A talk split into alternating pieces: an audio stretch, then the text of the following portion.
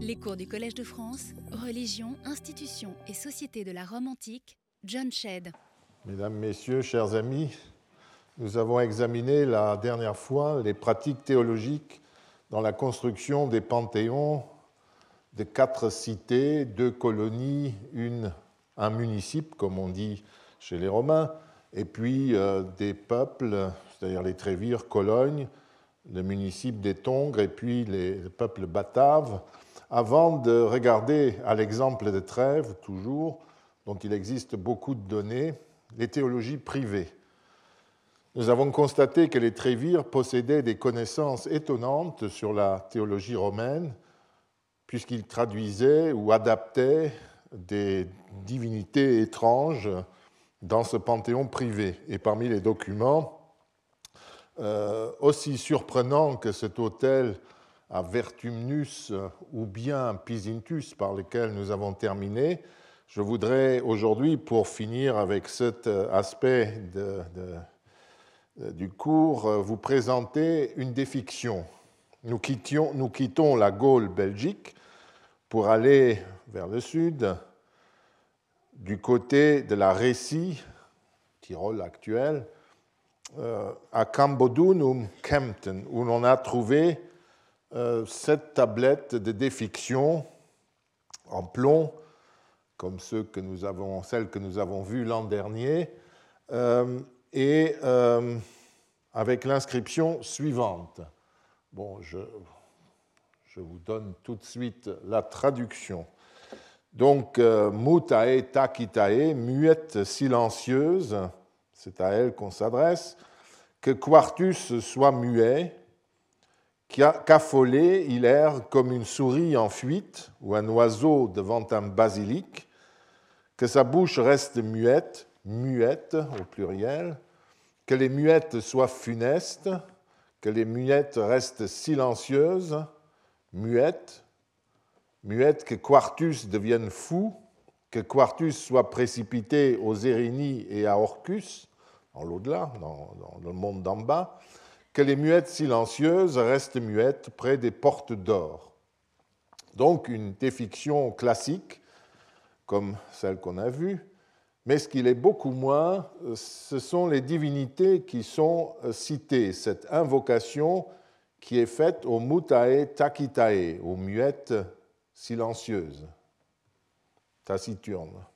Cette déesse au singulier est mise en scène par Ovide un siècle plus tôt, dans le mythe étiologique des Feralia, de la fête des morts, fin février. Il s'agit de l'histoire, euh, il s'agit de l'histoire, et vous trouverez ça en partie dans cet article. Euh, dans, le mythe, dans ce mythe, on raconte l'histoire liée à la naissance des, des dieux Lar. On en a parlé dans le temps ici. Une nymphe bavarde, Lara, du nom de Lala, étymologiquement la bavarde, révèle euh, à Junon que son époux, Jupiter, allait compter fleurette à la nymphe Juturne sur le forum. Elle est punie et envoyée par le Tout-Puissant aux enfers, c'est-à-dire au silence. C'est Mercure qui euh, l'emmène le dieu Mercure, qui n'est non seulement le dieu du passage, du voyage, de la route, mais le dieu des voyageurs, mais aussi de tout ce qui traîne sur les routes, c'est-à-dire il est aussi le dieu des voyous, et euh, en conséquence, c'est cet euh, aspect de sa personnalité qui sort, il viole la pauvre Lara en route et il la met enceinte. Elle reste manifestement sur place et accouche de deux garçons qui sont qui seront les dieux Lars. Je passe sur cette histoire que nous avons déjà vue d'ailleurs. Sur notre lamelle de défiction, la Takita Muta d'Ovide est devenue les Mutae Takitae, suivant une procédure relativement classique qui ne nous étonnera pas. Les Iliti, les euh, les euh, Kamenae et d'autres divinités féminines de ce type encore en témoignent, qui sont tantôt attestées dans nos sources au pluriel, tantôt comme collectivité, euh, collectivité tantôt comme une divinité au singulier. Ce qui est en revanche tout à fait extraordinaire, c'est le fait que Takita Muta ne soit connu que par Ovide et par cette lamelle, cette prière de défiction. L'étiologie d'Ovide, je crois vous l'avoir dit il y a quelques années, est un petit chef-d'œuvre du genre, au point qu'on a pu considérer euh, que, autrefois qu'il avait tout inventé, y compris le nom de la déesse. On a dit c'est une, une reconstruction autour, une broderie autour des rites d'en bas qui sont célébrés pratiquement ces jours-ci, euh, en fin février, occasion de célébrer la mémoire euh, des morts et d'aller sur les cimetières. Donc on a dit tout est inventé là-dedans. Et puis euh, on a découvert cette lamelle.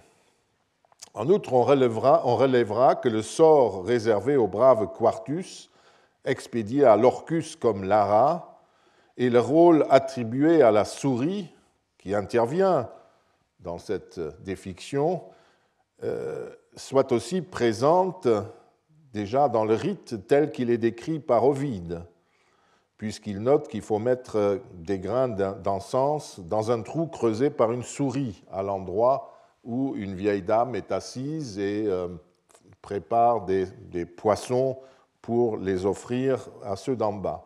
Donc le récit d'Ovide raconte ce voyage qu'on veut faire euh, accomplir au brave Quartus, pour une raison qu'on ne connaît pas, et il y a même la petite souris qui est aussi dans le coup, qui crée des trous qui permettent d'avoir accès à ceux d'en bas. Donc on a l'impression que l'auteur de la défiction fait avec ses allusions un clin d'œil au poète. Donc ou bien la divinité existait déjà, et les deux s'y réfèrent, ou notre, notre, l'auteur de cette défiction euh, qu'il a écrite avait accès euh, à la poésie d'Ovide comme à Trêves pour Pisintus. Euh, un Trévire a eu accès à euh, Vertumnus qui est célébré par Properce et Ovide surtout. C'est un personnage surtout poétique. Mais, et c'est ça qui nous intéresse, voilà, on a ce nom en récit. Alors, quelle solution faut-il choisir? Moi, je pense euh, que la première solution, que Ovide et notre défi Jean du Tyrol avaient accès à, ils connaissaient une divinité euh, romaine, rare, mais qui existait, et que tous les deux euh, l'ont traité. Ovide dans ce poème et notre personnage, notre tyrolien, si vous voulez, qui aimait beaucoup Quartus, manifestement, ou la dame qui aimait beaucoup Quartus, lui ont souhaité tout le bien possible par cette, euh, en convoquant ces takitai mutai. Le seul argument que je puisse avoir, c'est euh, ce passage du singulier au pluriel.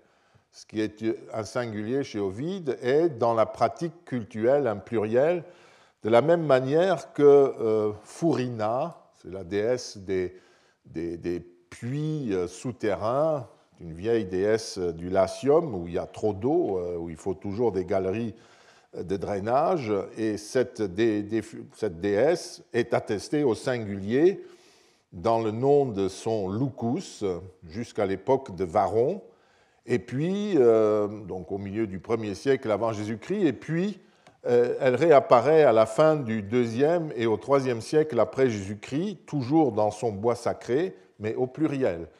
Donc ce côté, ce passage du singulier au pluriel est si étrange et si frappant qu'il me fait penser qu'il s'agit vraiment d'une divinité mal connue, mais qui existait euh, malgré tout dans le monde romain et que notre tyrolien a euh, connu un jour ou l'autre. Euh, voilà, donc je voulais vous raconter euh, cette dernière histoire euh, comme introduction aussi vers le monde du mythe auquel je vais consacrer cette, cette heure. L'existence du lien qui rattache les dieux et leur théologie au mythe est un phénomène bien connu, que j'ai d'ailleurs eu l'occasion d'explorer avec vous il y a deux ans. Et c'est précisément sur cette mythologie, sur cette pensée qui est à l'œuvre dans ce champ narratif spécifique, mais aussi plus largement sur le comparatisme que nous reviendrons. Certains d'entre vous se rappelleront peut-être que nous avons tenté d'analyser il y a quelques années ce livre étrange composé par euh, Plutarque vers 100 après Jésus-Christ et qui porte le titre de Questions romaines. J'essayais alors de dégager la structure selon laquelle est construit ce traité qui expose en 113 questions les données que son auteur considérait comme les plus marquantes des coutumes ancestrales des Romains, ceci sans qu'aucune introduction ni aucune précision ne viennent expliciter la nature ou l'intention du livre. J'ai montré euh, que le propos de ce traité était en fait d'évoquer un certain nombre de lieux de mémoire de Rome, tous situés entre le Forum Boarium, euh, là où est la Bocca della Verita, que tous les touristes connaissent, le Capitole et le Grand Cirque, donc un, secteur assez réduit du, du vieux Rome. Au cours de la promenade virtuelle qui est censée se dérouler entre ces divers lieux, la vue des monuments qui apparaissent successivement au regard du promeneur ou de celui aussi qui regarde d'en haut, on peut imaginer plusieurs façons de faire cette promenade virtuelle, suscite, déclenche les questions qui constituent la manière même du livre. L'année dernière, j'ai publié avec Jasper Svenbro un volume d'études mythologiques qui illustre ce que nous croyons être le principe des mythologies grecques et romaines. Il y a 20 ans, nous avons inventé dans un livre précédent euh, le concept, un concept que nous avons baptisé mythologie générative.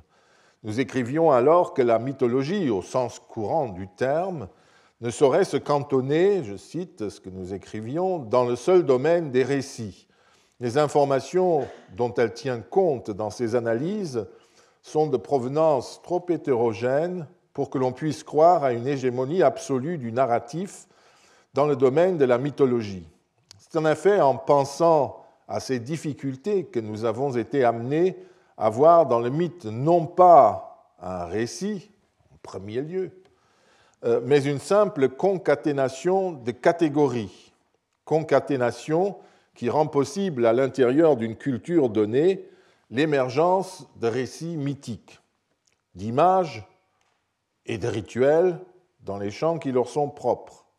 Envisager ainsi, donc de façon beaucoup plus ouverte, le rapport entre récits, images et rituels, désormais à égalité entre eux, est moins celui d'un reflet spéculaire que celui d'une parenté qui, qui confère à ces différents documents, moyens d'expression, un air de famille dont l'origine est cette concaténation même de catégories que nous appelons mythes.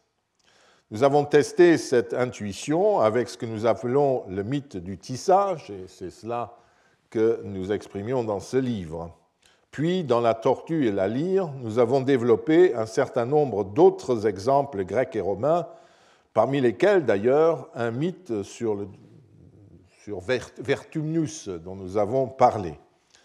La promenade virtuelle que Plutarque exécute dans le plus ancien quartier de Rome, au pied du Palatin, qui est encore plus ancien, illustre tout à fait à sa manière le principe en question. J'ai évoqué tout à l'heure les mots et leur sens, les objets, les images qui pour les Grecs et les Romains contiennent pour ainsi dire, au degré zéro, un mythe, cette concaténation de quelques éléments qui peuvent devenir fertiles. Un mythe, donc, que le récit peut ensuite développer. Par exemple, le récit. On peut aussi le faire, le démontrer pour les images, euh, etc. Certains lieux sont de la même manière, un temple, une place, un hôtel, sont de la même manière porteurs d'une signification immédiate en raison de la tradition ou des pratiques sociales qui leur sont attachées. Les concaténations sont d'une autre nature dans ce cas. Ainsi, par exemple, le grand cirque, quand un Romain de l'époque le regardait, immédiatement à ses yeux sautait à, son esprit la concaténation premier romain mariage, c'est-à-dire le rap des Sabines qui avait lieu là-dedans, par où les, premiers Romains acquirent des, femmes et, euh, après une guerre, euh, fondèrent la nation, le peuple romain. Et euh, Plutarque parle à chaque fois qu'on envisage le grand cirque de mariage, de matrones, de femmes et de choses de ce genre. Alors, prenons des exemples. Je, vais prendre deux exemples pour réfléchir sur, pour vous montrer comment donner des compléments à ces, ces essais que j'ai faits auparavant.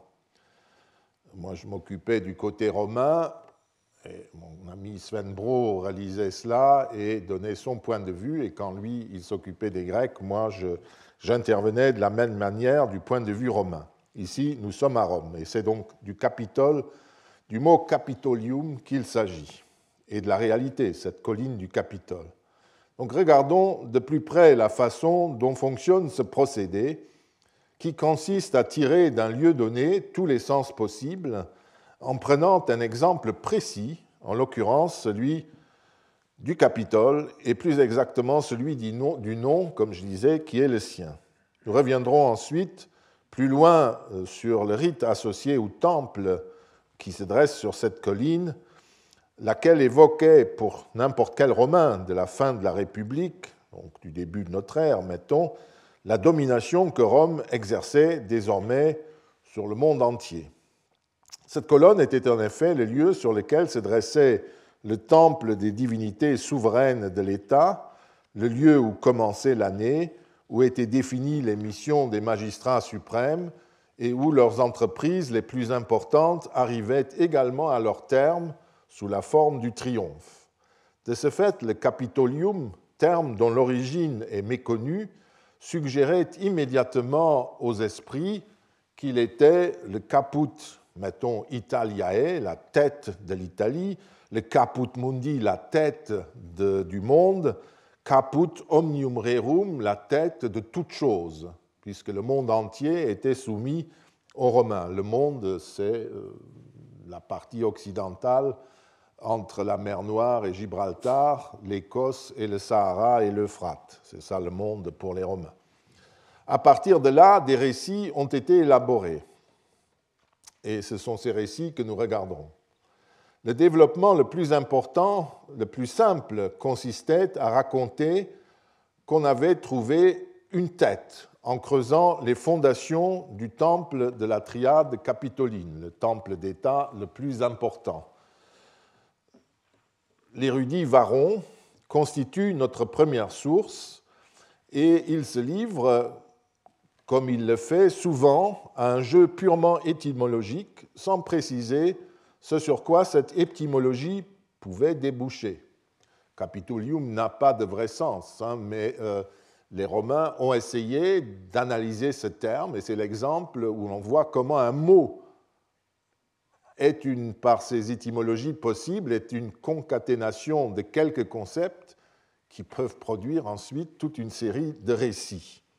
Et là, il, expose froidement euh, le fait qu'il euh, y a une tête humaine. Et vous voyez la relation entre caput et la tête. C'est Tite-Live, dans son histoire romaine, qui euh, entreprend de développer pour en faire ce, départ pour en faire une histoire.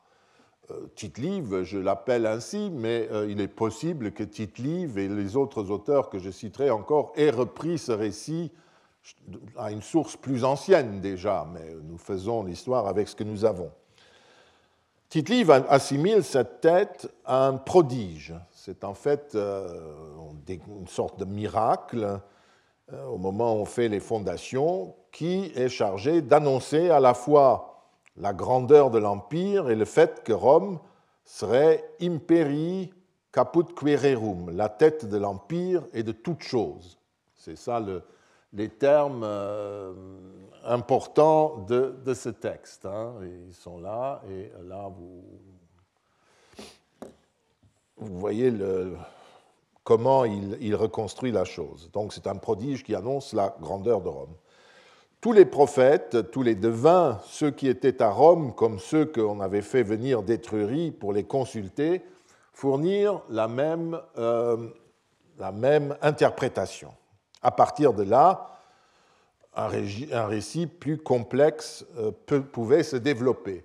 Peut-être que Tite-Live le connaissait, mais il n'en parle pas. Souvent, il est aussi assez sec euh, et il ne se laisse pas aller trop dans ses, légendes, comme il dit, etc.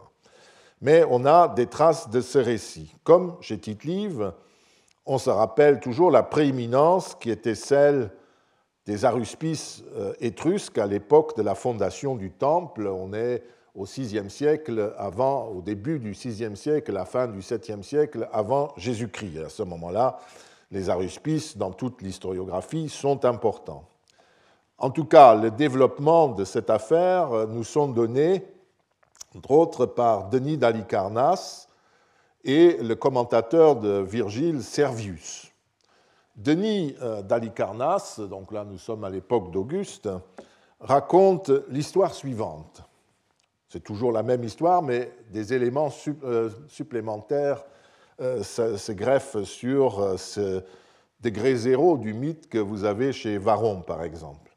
Quand les ouvriers affectés par Tarquin le Superbe, le dernier roi, le dernier roi étrusque, à la construction du temple capitolin, ils trouvèrent la tête dont il a déjà été question. Tarquin envoya des ambassadeurs en Étrurie quand ils arrivèrent à destination et s'apprêtaient à entrer dans la maison de l'Aruspice, le fils de ce dernier en sortit. Et il commence par dire aux Romains le texte que vous pouvez euh, parcourir. Il commence par les avertir de bien faire attention à ce que dira son père et à ce qu'il les poussera à faire, parce que son père, c'est clair, euh, c'est le jeu entre hic et ilic, là-bas et ici.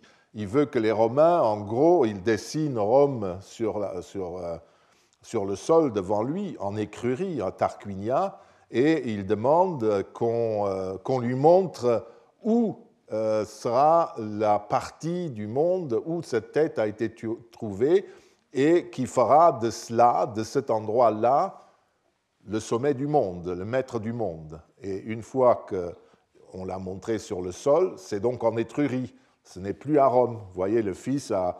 bon, c'est une histoire, hein, euh, et euh, c'était bien trouvé.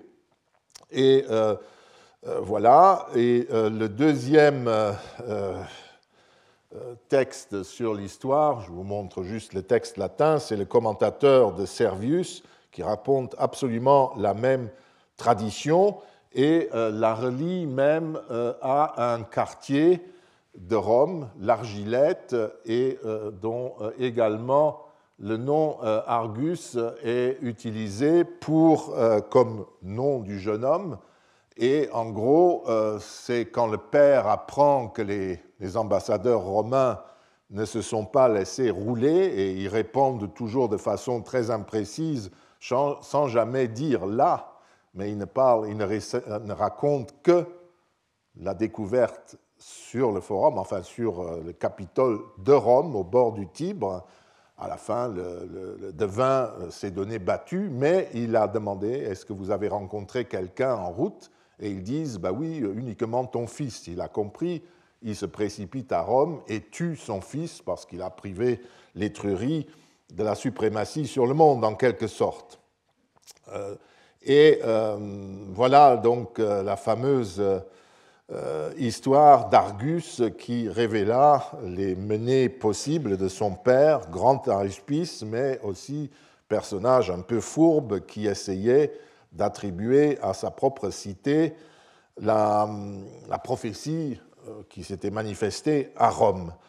Et euh, donc il le tua et nous avons chez Varron aussi euh, l'exemple d'un même jeu de mots sur euh, l'argilette, n'est-ce pas? Pour l'argilette, il est une tradition écrite qui fait venir le mot de argus laesus, euh, argus frappé, sous prétexte que l'homme était à cet endroit, il a été enterré. D'autres le rattache à Argil. Là, vous voyez que c'est ces jeux de mots étymologiques qu'on faisait euh, couramment dans l'Antiquité.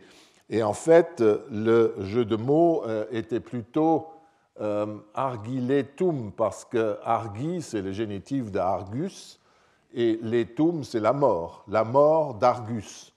Donc vous voyez que ces termes qui n'avaient aucun sens, on ne sait pas d'où viennent ces mots, même à l'époque romaine, eh bien, sont des, des concaténations possibles de euh, récits potentiels, si vous voulez. Et ainsi, les deux récits euh, donnent donc des toponymes, partent de toponymes pour euh, raconter toute une histoire. Revenons au Capitole. Je crois que bon, ce n'est pas encore fini. On n'avait pas encore exploité toutes les concaténations que le nom était susceptible de livrer. Parce qu'évidemment, on peut le tourner dans tous les sens pour voir. Les traditions que je viens de, citer exploitent toutes, comme on l'a vu, le premier élément, caput, capit, caput, rapproché de caput, et la signification politique du lieu, éminent, la tête de tout. Une autre tradition existait qui utilisait aussi le deuxième élément, Olium. Qu'est-ce qu'ils ont fait de cela? Euh, Eh bien, euh, oui, ça c'est celui qu'on a vu, Capitolium, Olium. Alors, euh, les Romains ont utilisé pour cela Olus. Olus était une forme, une prononciation vulgaire du prénom Aulus, parce que le Aou, à partir d'un certain moment, au début de notre ère, était prononcé dans les quartiers populaires Olus. Euh, il y a une célèbre blague de l'empereur Vespasien, 70 ans plus tard, où un certain Florus, c'est un, surnom courant romain avec un O, euh, faisait des remarques à Vespasien, qui était de Sabine, d'avoir un parler un peu, un peu vulgaire. Il dit Tu as raison, cher Flaurus, il lui a répondu en faisant la blague sur cette euh, équivalence entre ao et o en latin euh, parlé. Il pouvait donc euh, être, question du caput oli, c'est-à-dire la tête d'Olus. Et cette histoire a été exploitée par quelqu'un qui n'était pas tellement favorable aux, Romains, le polémiste chrétien Arnobe, qui invente une, enfin, ou rapporte une histoire sinistre construite sur cette construction qui devait jeter l'opprobre sur le Capitole, centre du monde, où aurait été le tombeau d'un Olus de Vulci, il dit même, la cité étrusque de Vulci, et qu'on aurait retrouvé là.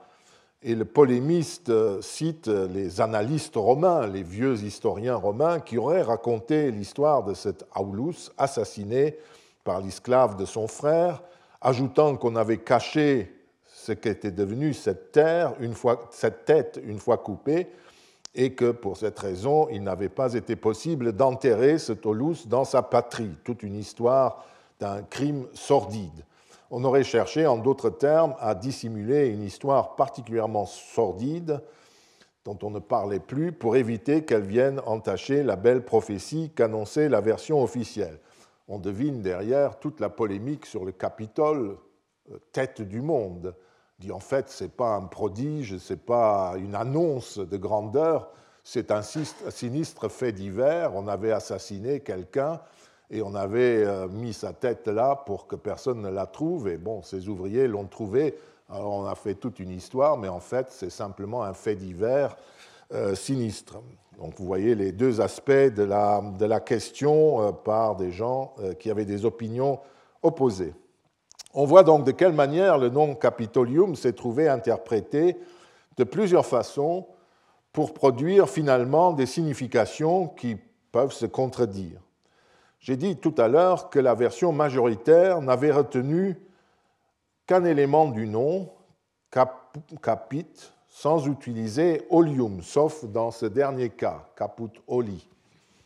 Euh, sinon, on utilisait uniquement le premier élément. C'est certain, Mais je me demande toutefois si derrière les explications qui se référaient à l'avenir de ce lieu destiné à devenir la tête du monde, on n'avait pas aussi utilisé de manière implicite le deuxième élément de cette étymologie. Capitolium, en effet, pourrait être un élément, oui voilà, euh, le long passage d'Arnob euh, contre les païens 6-7, que vous pouvez lire si ça vous amuse dans une traduction.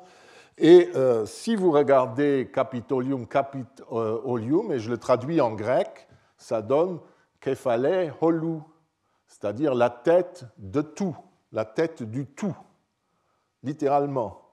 Or, il y avait à Rome une tradition de deux grammairiens qui s'appelaient Ipsicrates et Cloatius Verus, qui faisaient dériver les étymologies du grec.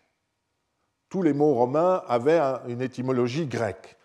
Et donc, je ne serais pas du tout étonné que euh, des grammairiens romains aient dérivé capitolium de kephale holou, ce qui peut marcher, hein, euh, holus, euh, caput, et c'est des jeux comme on les faisait. Caput omnium rerum, la tête de toute chose, que mentionne d'ailleurs tite dans son euh, récit. Un sens qu'à ma connaissance, toutefois, aucun auteur antique euh, conservé n'a euh, formulé et que nous ne pouvons qu'ajouter à la liste des spéculations possibles sans être certain qu'un ancien ait jamais pensé à associer euh, les deux termes grecs. Mais moi, je pense que c'est tout à fait possible qu'ils aient même cela comme euh, sous-entendu quand ils parlent du Capitole euh, de caput omnium rerum, caput kephale holu. Donc, il n'y a pas lieu de s'étonner que les mêmes éléments puissent donner naissance aux mythes les plus divers, même opposés dans, dans la mesure où les catégories, les notions qui les constituaient et qui servaient à les produire n'avaient aucune valeur absolue. Il suffisait de rester dans la vraisemblance et de respecter les règles du genre pour que l'histoire produite devienne acceptable. Et euh, vous voyez que donc le récit n'est manifestement pas premier dans ces histoires. Il y a la concaténation abstraite des catégories qui produit le récit. Euh, nous allons euh, faire une deuxième incursion maintenant dans le monde de la liturgie, de la mythologie, pardon, et de la liturgie par ailleurs, en étudiant un rite, celui du clou annuel, clavus annalis, de l'araignée noire, et les aléas du comparatisme. Et là, on va comparer, au-delà des, siècles, deux traditions, euh, des récits et des rites étonnamment proches, mais euh, vous le verrez, ne sont pas si euh, proches que cela, ils sont quand même différents. Je voudrais donc vous présenter ce thème célèbre dans l'histoire romaine comme dans la littérature allemande, qui présente des points communs dans plusieurs civilisations. L'objectif consiste à faire voir que malgré des ressemblances, les objets qui interviennent dans le mythe, les concaténations des catégories même, qui rendent ces récits possibles, ne sont pas toujours les mêmes. Et ce ne sont pas, ce qu'on peut voir aussi, c'est que même les mêmes objets, les mêmes gestes, les mêmes rites, eh bien, ne sont pas universels. Ils sont universels euh, euh, comme, comme, une montre qu'on peut utiliser, ou un objet, un stylet, euh, un marteau, sont universels, mais ils ne servent pas partout à la même chose. Ça, pour nous, c'est difficile à admettre, mais c'est comme cela, vous le verrez. Il ne faut donc pas prendre les objets en cause pour le mythe. Le mythe est constitué par les catégories qui s'y rencontrent et où ces outils interviennent, ces objets interviennent, et qui génèrent un sens en fonction de la langue et de la culture locale. À Rome, commençons par là, cette affaire nous ramène à nouveau au Capitole. C'est du rite du clou annuel, du clavus annalis, euh, qu'il sera question.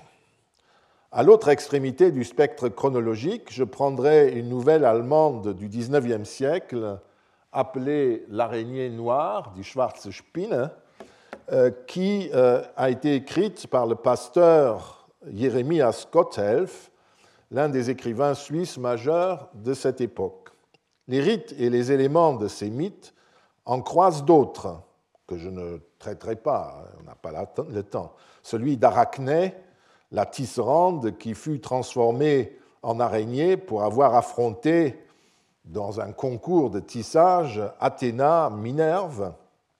Il y a aussi euh, l'aspect du mal, du côté romain comme du côté chrétien, euh, avec une allusion claire au thème de l'origine du mal, mais je ne pourrais pas aller dans le détail pour cela.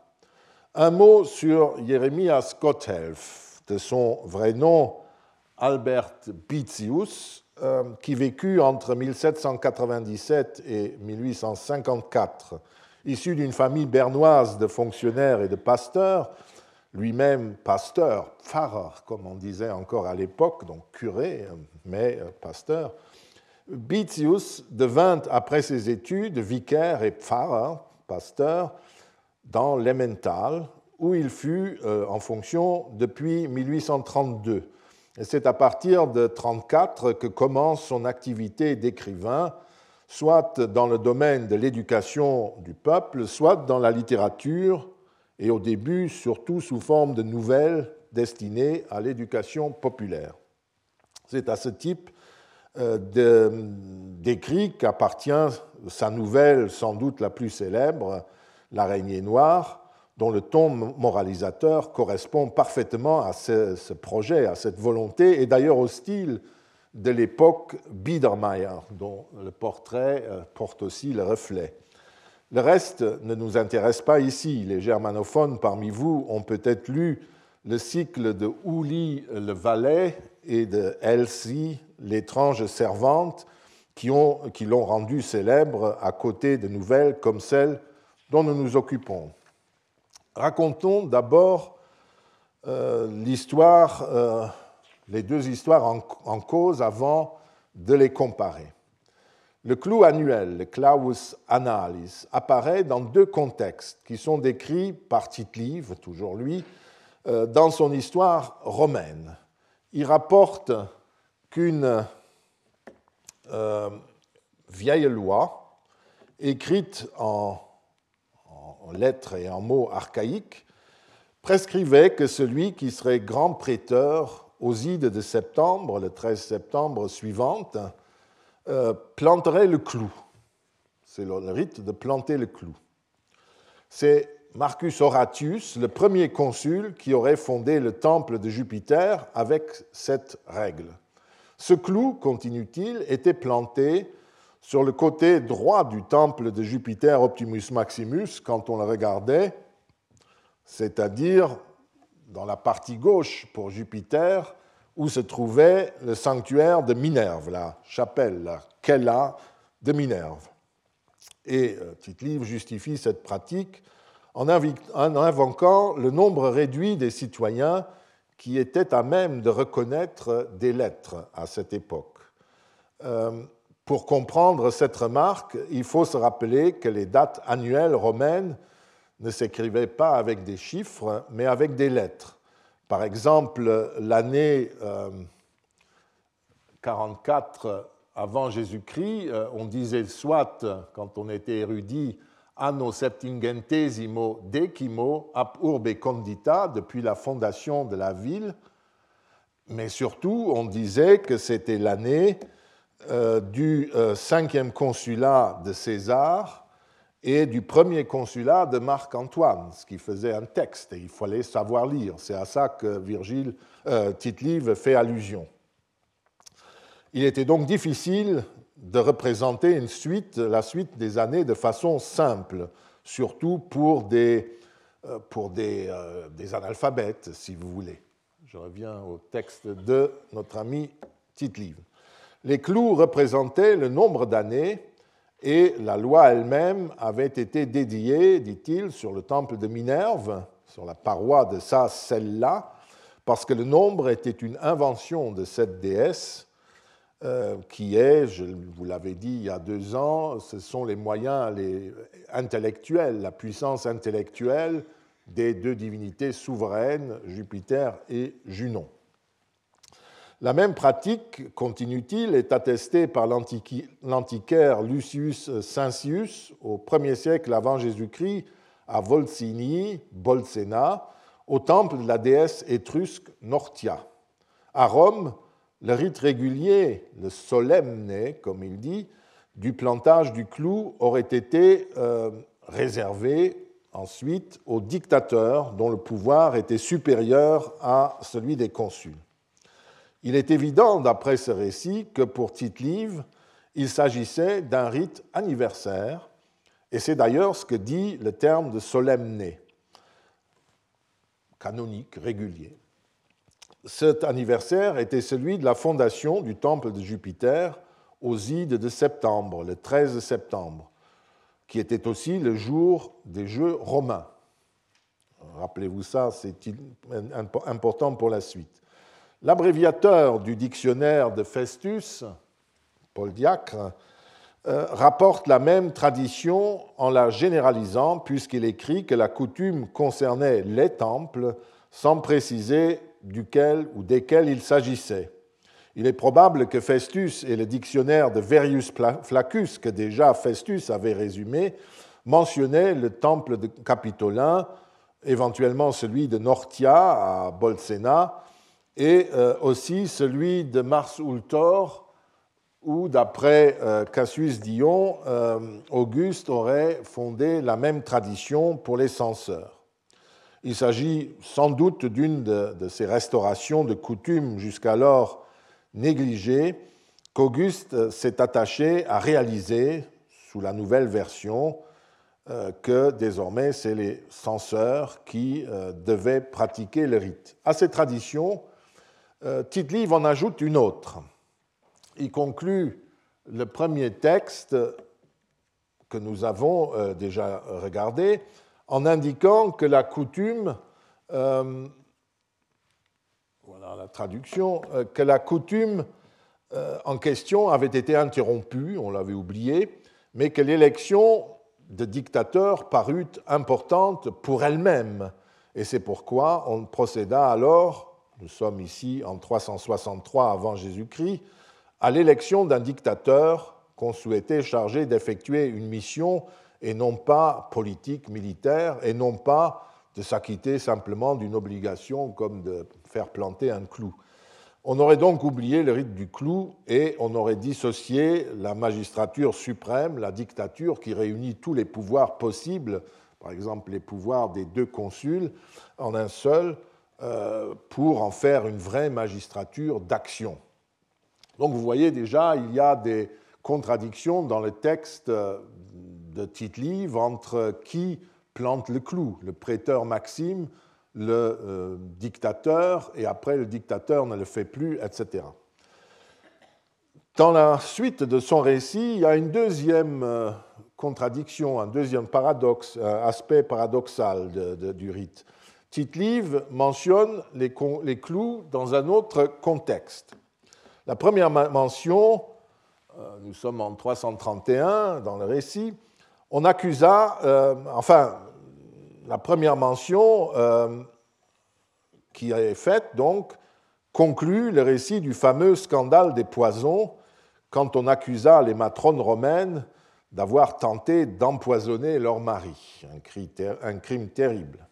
L'affaire fut considérée comme un prodige et euh, l'on trouva mentionné dans les livres d'annales, les vieux livres de rapports annuels des pontifes, le fait que les clous avaient été plantés jadis au moment des sécessions de la plèbe et que grâce à ce rite expiatoire, les esprits aliénés étaient redevenus maîtres d'eux-mêmes. Donc la plèbe, dans les conflits entre patriciens et plébéiens, avait euh, à un certain moment abandonné Rome pour s'installer ailleurs et avait menacé euh, de, faire éclater la cité de Rome. Mais en plantant le clou, à titre expiatoire, les esprits aliénés sont redevenus raisonnables. On décida donc de procéder à ce rituel pour rendre les matrones de nouveau raisonnables et ne plus tuer leur mari. En 313, le même rite se trouve brièvement mentionné à l'occasion d'une épidémie. On voit la parenté euh, du rite, euh, enfin de l'objectif du rite. Voilà le dossier. Il a suscité de nombreuses interprétations et discussions, évidemment. Le principal problème étant de concilier les deux versions du rite, l'une qui est de type calendaire, chaque année on fait cela, l'autre de type apotropaïque est liée au hasard des crises, des événements. Laissons de côté le, dictateur, le prêteur Maximus, etc. Ce n'est pas intéressant dans notre contexte. En outre, à ceux qui suivent l'explication de Tite-Live, qui considèrent que les clous servaient à marquer les années, s'oppose l'opinion de Théodore Mommsen, qui pensait, quant à lui, qu'il s'agissait d'un clou qui marquait en fait le passage d'un siècle à l'autre. Avant d'aller plus loin, il convient donc de faire le point sur ces euh, disputes et ces discussions. Un premier élément peut être tout de suite éliminé, dans la mesure où il ne nous intéresse pas ici, c'est le fait que euh, tite la mention que fait tite d'une note de l'antiquaire euh, Lucius Cincius, sur Bolsena. Cette information a suscité alors toute une série d'hypothèses.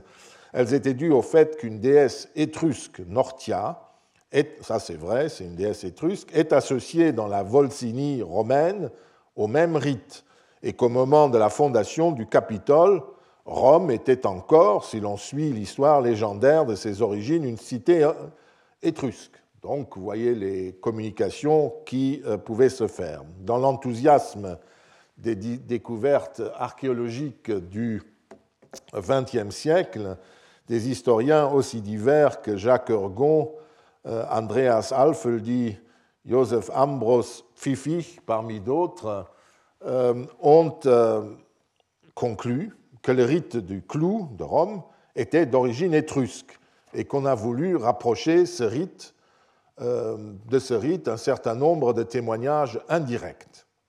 Le fait est que le témoignage de Cincius date du 1er siècle avant Jésus-Christ et qui provient d'une cité romaine refondée depuis deux siècles environ à Bolsena, Volsini, après la prise en 290 avant Jésus-Christ de Volsini, de la Volsini étrusque Orvieto, qui est à 60 km.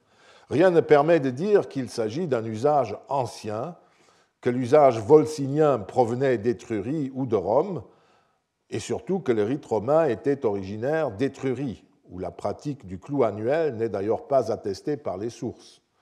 Nous n'avons que des renseignements sur des cités romaines, Rome et euh, Bolsena, Volsini. Quant à l'usage du comptage des années, il paraît absurde que dans le même texte, tite affirme qu'une vieille lex, un vieux règlement affiché au Capitole ait pu prescrire cette pratique, dans la mesure où on peut supposer que des gens qui savaient lire et écrire des textes de loi et des règlements étaient également capables de compter sans clou. Théodore Mommsen euh, avait certes pensé à un clou séculaire, sans doute en relation avec une autre tradition mythique, encore une fois, étrusque, sur le saeculum, le siècle, et qui est en rapport avec les jeux séculaires d'Auguste. Mais quelle était la fonction de ces clous? J'ai l'impression que les clous annuels servaient moins au comptage pur et simple des années ou même des siècles qu'à proclamer que les années avaient été accomplies sans malheur particulier.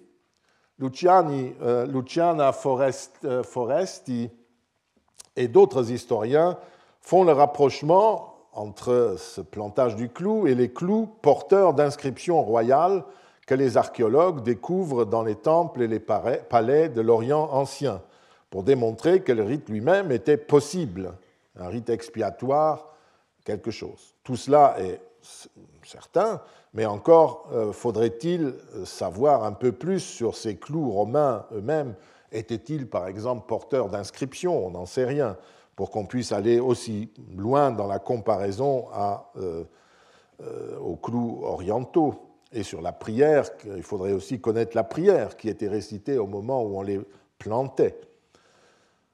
Il y a en fait une autre application du même rite que tite rapporte pour les années 331 et 313. et qu'il interprète comme des rites expiatoires, un piaculum, vous l'avez vu. On rapproche, je crois que j'ai ça ici, on rapproche cette pratique de celle des clous utilisés lors des défictions magiques qu'on a vues l'an dernier, et euh, quand nous étudions, euh, étudions la piété individuelle. Pline mentionne que l'usage qui consistait à fixer, défigurer un clou de fer à l'endroit où la tête d'un épileptique avait tapé au moment où il s'écroulait, et cet usage libérait l'épileptique de son mal. Donc on fixe le mal en quelque sorte à l'endroit où euh, il a heurté la terre. Des clous étaient également utilisés, toujours d'après Pline l'Ancien, contre la fièvre quarte ou la foudre, mais cette fois-ci, euh, ils étaient entourés ou couverts. Laissons pour l'instant des proverbes qui euh, évoquent aussi la fixation des destinées humaines opérées par une divinité car il ne s'agit pas exactement du même contexte. Je ne veux pas aller plus loin. Je me contenterai de noter que les clous enfoncés dans le sol ou dans un mur ou dans des poutres suivant euh, dans le cas de certains proverbes euh, que nous verrons euh, tout à l'heure, fixent quelque chose, un mal, une année, une destinée ou un risque.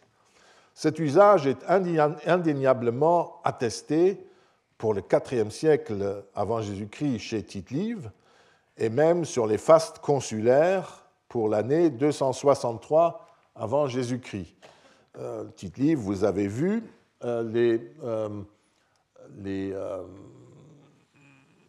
les, fastes consulaires, voilà, les fastes consulaires, comment on note les années, vous voyez 490 après la fondation de Rome, 91 après la fondation de Rome, on met les deux noms des consuls et euh, on met euh, ici euh, également, vous voyez, Pellum Punicum Primum, nous sommes à l'époque de la première guerre punique, on met en 263 avant Jésus-Christ, dictator, donc c'est ici, dictator clavifigendi causa, euh, on a été un tel, Gnaeus Fulvius Cantum Malus a été dictateur pour figer, pour enfoncer le clou à cette époque, en raison de, malheur quelconque. Quelle que soit l'interprétation qu'il faille accorder à la pratique de Bolsena, rapportée par euh, Lucius Cincius au 1er siècle avant notre ère, le rite est encore attesté tardivement par rapport à la fondation euh, du euh, Capitole. Donc. Les interprétations sont au nombre de deux. Euh, certains historiens modernes ont considéré que Tite-Live, je, vous remonte ces, historiens, ont considéré que Tite-Live avait en fait combiné les deux traditions, la tradition année après année, euh, pour compter les années, et la tradition du piaculum. Cette hypothèse ne nous avance pas beaucoup. Elle semble destinée à dévaloriser l'interprétation rituelle, magique si vous voulez, que certains d'entre eux considéraient comme négligeable et peu crédible, parce que les rites c'est méprisable, euh, alors que l'autre tradition, liée au plus vénérable temple romain, aux origines de la République, à la magistrature suprême, leur inspirait davantage confiance. D'autant plus que le triomphe, le costume du triomphateur et certains autres éléments du pouvoir romain sont censés provenir d'Étrurie, ce qui permet d'ajouter au rite étrusque transplanté à Rome un élément de poids supplémentaire. Or, il convient de ne pas oublier que nous sommes en fait dans tout cela dans un contexte mythique, fondation du Capitole, la tête d'Olus, tout ce que vous voulez, euh, la fondation euh, de, ce clou anal tel qu'il est raconté par Tite-Live, nous sommes dans une reconstruction légendaire qui se fonde sur des rites postérieurs qui sont projetés dans le passé et échappent donc à tout contrôle historique. D'autant plus que le témoignage est attesté chez Tite-Live, au début de notre ère, au début de l'ère chrétienne, et non chez un historien plus ancien. Et on peut imaginer, comme je l'ai dit, qu'il a copié ça chez un analyste plus ancien, mais enfin, nous n'en savons rien.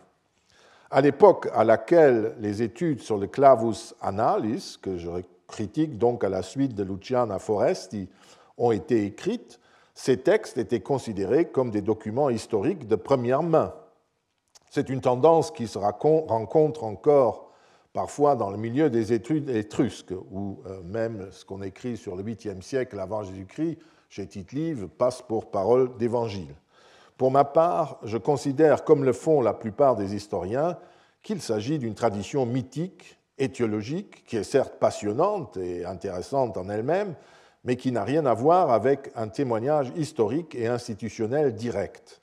Dans ce cas, je viens de le répéter, aucune des versions du mythe n'est préférable à l'autre.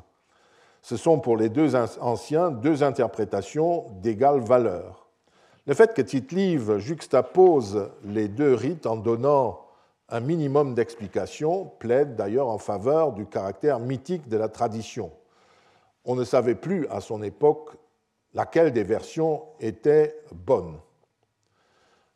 En revanche, quand il raconte que le clou euh, est utilisé à des fins propitiatoires, expiatoires, nous nous approchons de la partie euh, historique de son récit, où il a des sources.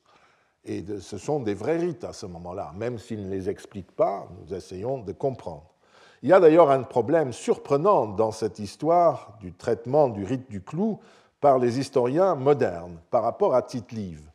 Le texte de Tite-Live qui associe, que nous avons vu, euh, le rite du clou à la fondation du Capitole et qui est cité par tous, contient en fait un développement qui n'est jamais cité par les modernes lorsqu'ils discutent cette tradition.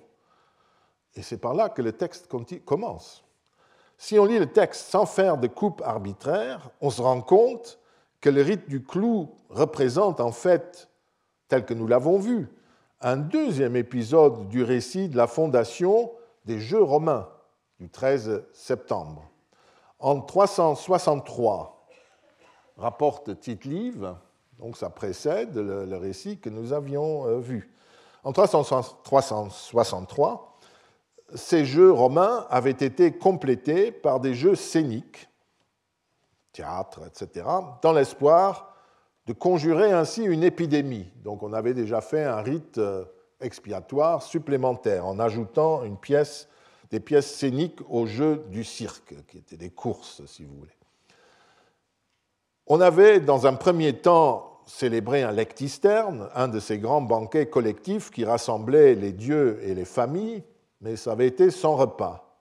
Comme rien ne calmait encore la violence euh, du mal, je crois que j'ai sorti euh, ce texte, non.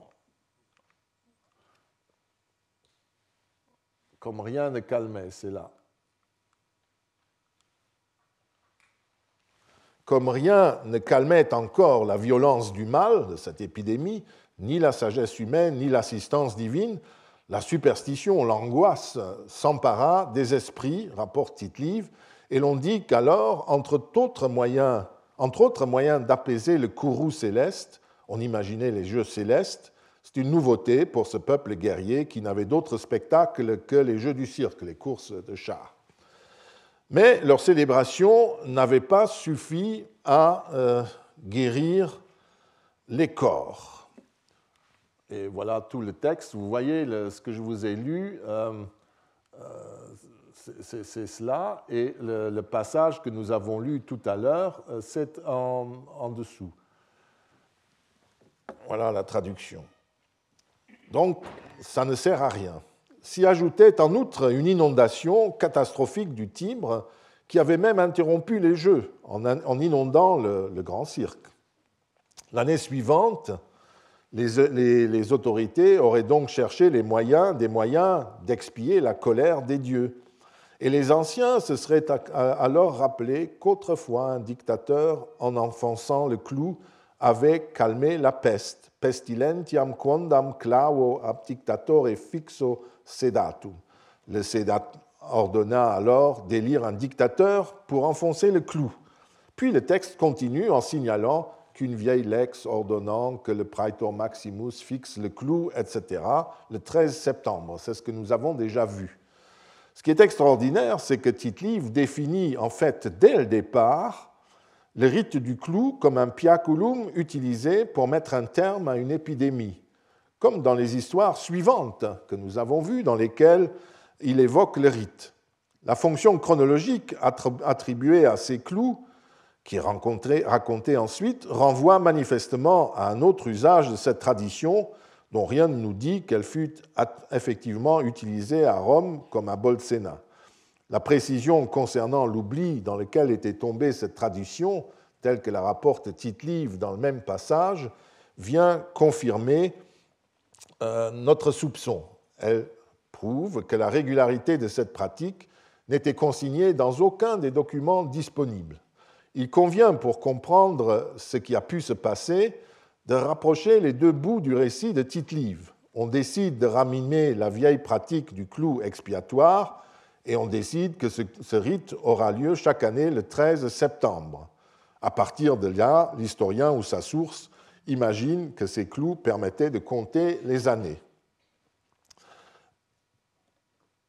Une parenthèse. Au terme de tant d'années de réflexion sur les restaurations augustéennes, je ne cesse d'avoir l'impression que le récit de Tite-Live y ressemble souvent beaucoup. Recueillant une tradition sur la pratique du clou, Tite-Live rend, dans ce passage, annuel ce qui auparavant n'était qu'un rite occasionnel lié à une épidémie ou une autre catastrophe. J'ai l'impression, sans avoir évidemment d'autres arguments que, ce, que que c'est ce qu'Auguste a fait à Lavinium, à Cessina, peut-être à Gabi, en renouvelant un traité. C'est mes seuls arguments. Auguste faisait ainsi. Donc il est très possible que tout ça, c'est une sorte de reconstruction comme celle qu'on faisait à l'époque d'Auguste. Revenons donc à ce récit. Seul m'intéresse dans ce récit la tradition rituelle relative au clou. Si l'on suit Tite-Live et quelques autres auteurs, enfoncer un clou dans une paroi de temple ou ailleurs a donc pour effet de fixer et de désarmer un, désarmer un mal, qui peut être une épidémie, une maladie ou un égarement des esprits. L'acteur inflige à ce mal, des corps ou des esprits, le même traitement que celui que le sorcier inflige à un ennemi il le rend immobile, il le bloque, il l'élimine. Nous en avons parlé l'an dernier. C'est cela que le plantage du clou représente, et d'ailleurs ce dont il conserve la mémoire dans la suite. Quand des Romains voyaient de tels clous dans des endroits collectifs, comme sur la paroi du temple capitolin, notons qu'il n'était plus possible à l'époque de Tite-Live de voir cela, puisque le temple avait brûlé deux générations plus tôt. Euh, il comprenait qu'un mâle avait été arrêté par la cérémonie euh, signalée euh, par le clou.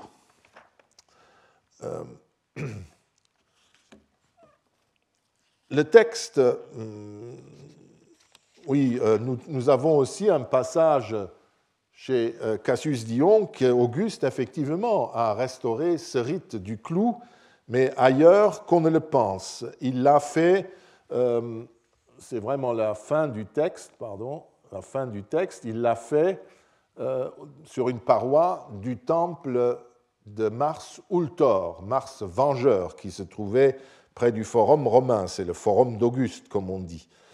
Euh, le texte ne dit pas du tout où ce clou serait enfoncé, et on peut supposer que c'est dans le mur du temple.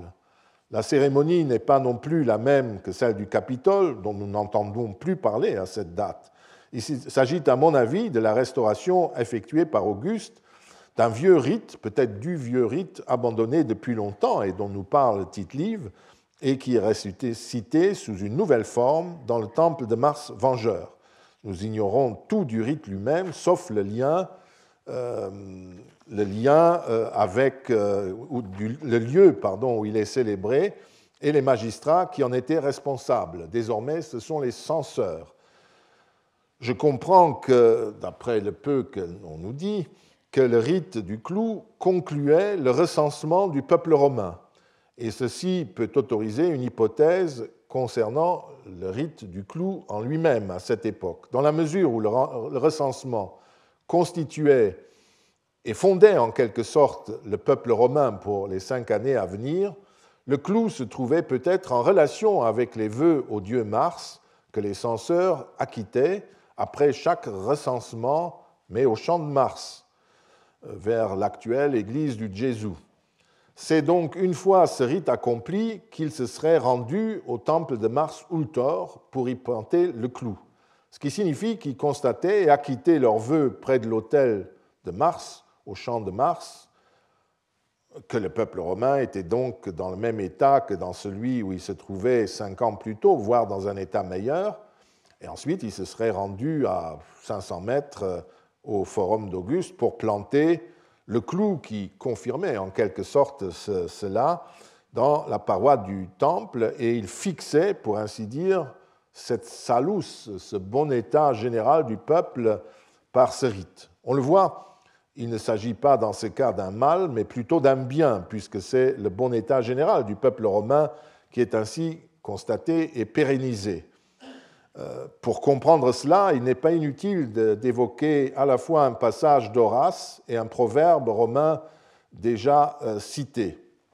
Dans le 35e euh, poème, dans la 135e ode du premier livre des odes, qui s'adresse à Fortuna, la fortune, Horace décrit cette divinité comme étant précédée par la déesse Necessitas, nécessité, qui portent des clous de charpente. Trabales, ce sont les charpentes. Trabalis. La nécessité porte des clous de charpentier, des coins, du plomb et des crampons pour fixer la destinée humaine. Et on voit le rapport avec fortune. Et le poète répète la même image au troisième livre dans la 24e ode une locution, et vous l'avez ici, donc euh, s'il est vrai que l'implacable nécessité enfonce ses clous d'acier aux faits les plus hauts, tu ne pourras dégager ton âme de la euh, crainte, la tête des filets de la mort. Parce que la destinée est fixée, on ne peut plus la bouger. Vous voyez, c'est le même rite que celui qui est en cause dans notre rite. Et il y a aussi euh, la même type de locution, euh, presque proverbale, chez, dans la cinquième Vérine de Cicéron, où il dit Et pour fixer ce bienfait que Vérès avait accordé au Mamertin, euh, et pour fixer ce bienfait par un clou de charpente, hein, trabali clavo, hein, figueret, hein, vocabulaire de la défiction, comme on dit, dit-il, c'est proverbial, il instruit euh, l'affaire des Mamertins avec son conseil et leur donne ce bienfait, etc. Donc euh, le proverbe dit la même chose. J'ai l'impression que le clou fixé par les censeurs est de ceux-là. Il pérennise l'état de salus du peuple romain tel que les censeurs l'ont constaté, au moins jusqu'au prochain recensement. D'autant plus que nous sommes ici dans le temple du dieu qui était directement concerné par le vœu des censeurs, Mars, puisque le grand service qui faisait, euh, sacrifice qui faisait suite au lustrum, à la procession des victimes suovetoriles autour du peuple romain recensé, était offert à ce dieu.